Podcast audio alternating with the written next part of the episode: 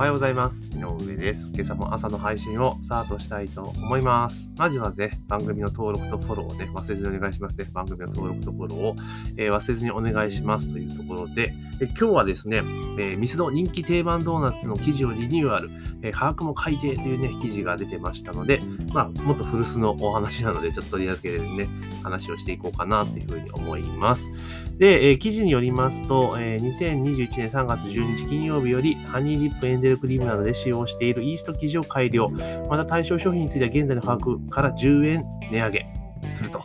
いうところなんですね。あ10円上げるんだというふうに思って、で、まあ、イースト生地っていうね、ふわふわした生地のね、パンみたいな感じでふわっとした生地全般ですよね。特にエンデルクリームとかそういったものが、まあ、10円上がりますよというところなんですね。えーハニーディップシュガーレイズが110円で、えーあと、なんだ、えーエンゼルクリームとかカスタードクリームが、えー130円っていうところですね。でも10円しか上げないんですね。なるほどというところです。で、もともとは、あの、私が現役でやってた頃って、これらって100円だったかな。うん、税込みで105円とかだったんですよね。で、ただ、あの、要は結構そういう一時厳しい時代があって、値下げっていう形になっていって、まあ90、確か90円まで下がってたのかな。まあそれがまた今度100円まで上がっていて、さらに10円上がるってところなんですけど、まあどちらかというと日本ってこう値上げってすごくネガティブに取られるじゃないですか、値上げって。ただ、そもそもの価格設定自体がちょっとね、あの安すぎるんですよ、特に。えードーナツの場合はですね。私自身ずっと思っていて、で、あの、現役でね、えー勤めてる時も結構値下げ、値上げ提案っていうのはよくしていたんですよね。あの、議論がやっぱりあったんですよ。結構、あの、一時そのドーナツの場合ってセールとかをずっとやった時期があってね、100円セールとかでやっていて、まあそれをもう連発してしまったがゆえに今でデフレスパイラルに陥ってしまって、あの、もう100円じゃないと売れないみたいな感じになってたんですよね、やっぱり。で、そこでそれじゃまずいぞというところで、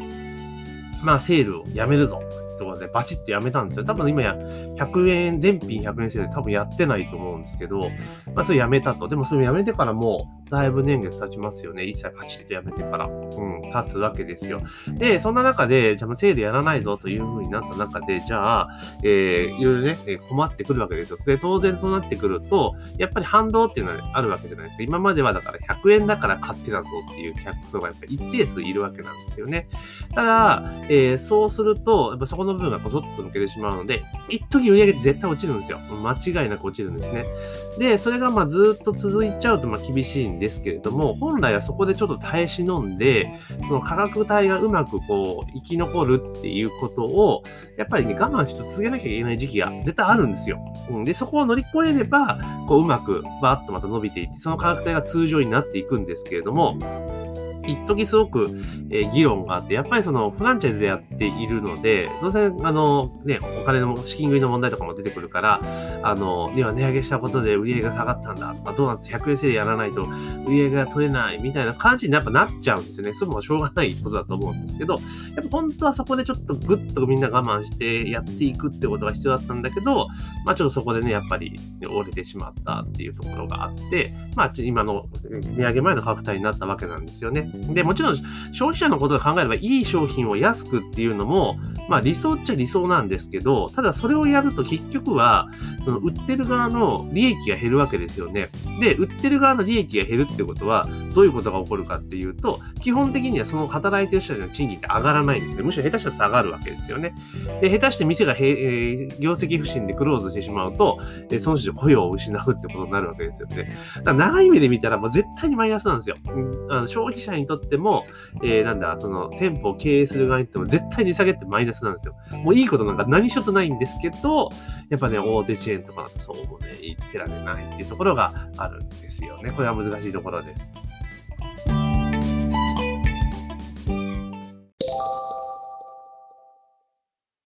はい、ここでお知らせです。えー私、の上ですね、ストアカという、まあ、オンライン講座のプラットフォームでですね、今話題の音声配信について、ミンメディア勉強会という講義をやっております。えーこの講座にご参加いただきますと、えーこの音声配信、ポッドキャストのですね、アカウント解説から、え実際の配信まで、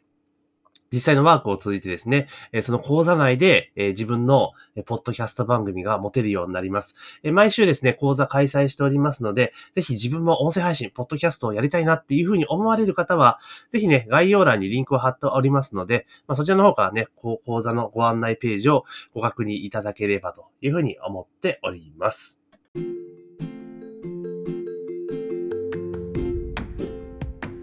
で、実際ですね、例えば、マクドナルド、ね、今話題になってますね。マックは、えー、一時ですね、すごい業績不振までガーッと落ち込みましたよね。で、その後、今の、えー、社長の方がね、経営陣になってから、まあ結構最初はめちゃめちゃ叩かれてましたけど、まあそこからずっとコツコツコツコツやっていって、えー、続けていった結果、過去最高益ですよね。まあもちろんコロナのところとかはね、追い風が吹いてるっていうのはあると思います。テイクアウトが強いとかね。あると思うんですけど、でも、Mac って、よくよく皆さんね、冷静に考えてほしいんですけど、結構今いい値段するんですよ。結構いい値段するんですよね。なんとなくイメージとして、Mac って安いっていう風に刷り込まれてるじゃないですか。我々なんかあったと思うんですけど、でもそれも変わってるんですよね。マクドナルド決して安くはないです。あの、まあ、高いかって高いわけでもないと思うんですけど、昔と比べれば全然高いですよ。値段、そう、あの、比べれば。だけど、別にそんな、めっちゃ高っというふうには思わないはずなんですよね。それはなぜかって言ったら、まあ、ずっと、業績不振のタイミングからずっとですね、一貫して、あの、質を上げていきつつ、その分をちゃんと価格に転嫁してたって結果なんですよね。続けることが重要なんですよね。だから、あの、もう当然反動があってね、マック一時本当厳しい時期があったじゃないですか。だけど、そこから見事立ち直ったってことを考えると、やっぱりちゃんとした商品、だから価格に見合う、てか例えば値上げするあの、原材料良くしてね、当然リニューアルして、商品いいものにしていくわけじゃないですか。だ当然その分価格に転嫁しなきゃいけないんですよ。あの、現状維持で、あの、なんつうかな、あの価格維持で質を上げましたっていうのは、もう作り手のエゴでしかないので、もうちゃんと値段に転嫁、私はすべき派です。うん。で、していって、結果それで売り上げ上がってたでも経済が回るようになってくるので、だから安売りって絶対いけないんですよ。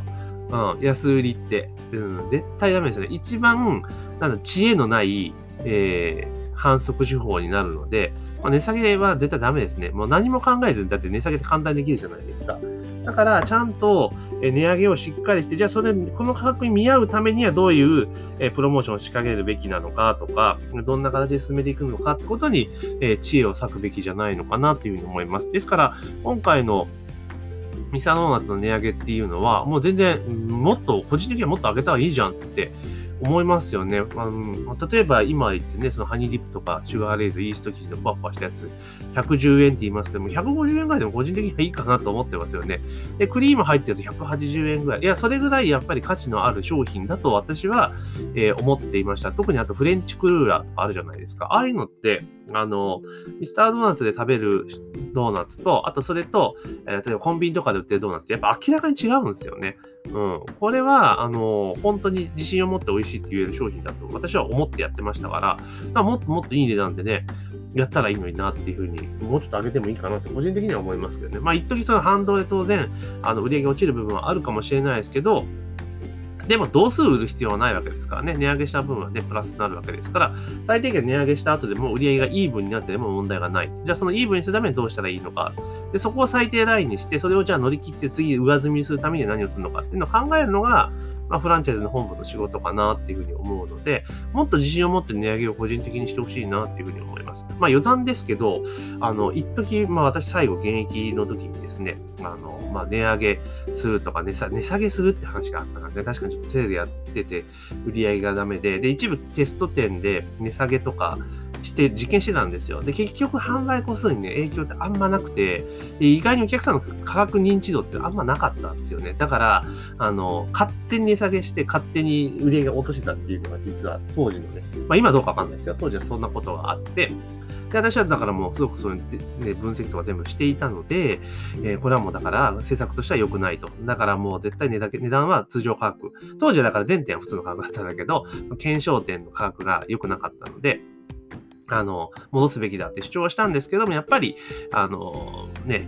圧力がいろいろかかって、結局最終的には全店値下げに踏み切ったっていう経緯がやっぱありますので、まあ、まあ、今後同じ鉄を飲まずにですね、しっかりと、えー、ね、頑張って成長してほしいなと思います。やっぱ見せ方がね、一時に比べるとだいぶ、えー、シュリンクしてしまったっていうところがありますから、まあ、ある店はね、しっかりと営業していただいてですね、えー、美味しいドーナツだと思うので、あの、全然ね、ひいき目に見るとか、自分がや、ね、勤めたから、ひいき目とかじゃなくても、本当に美味しいと私は思ってます。だから、あの、もっともっとお店はね、いろんなところで買えるようにしてほしいなっていうふうに思ってますので、ぜひね、えー、これに値上げでね、また売り上げ落ちたって言われて叩かれるのをちょっと耐え忍んでね、もうちょっと頑張って値上げをして、えー、やさらにね、いいものを出してもらえたらいいなっていうふうに思っております。というところで今日はですね、えー、ミスタードーナツ人気定番ドーナツの記事をリニューアル、価格も改定ってね。まあこれ記事はね、いいですね。価格も改定って書き方が、まあ、ある意味、なんていうかな、見出しの付け方としてはちょっと、あの、いいですよね。好意的な、えー、記載ですね。大概ね、嫌な感じだとね、価格は、と、リニューアルって値上げって書くんですけど、まあ、価格を改定って書いてくれているので、まあ、このモデルプレスさんのね、ヘッドライン書いた人はね、すごくいい人だなと個人的には思ったりします。というところで、えー、本日のね、朝の配信は、えー、以上とさせていただきます。ぜひね、番組の登録とフォローをね、忘れずにお願いしますというところで、えー、今日も一日ね、頑張っていきましょう。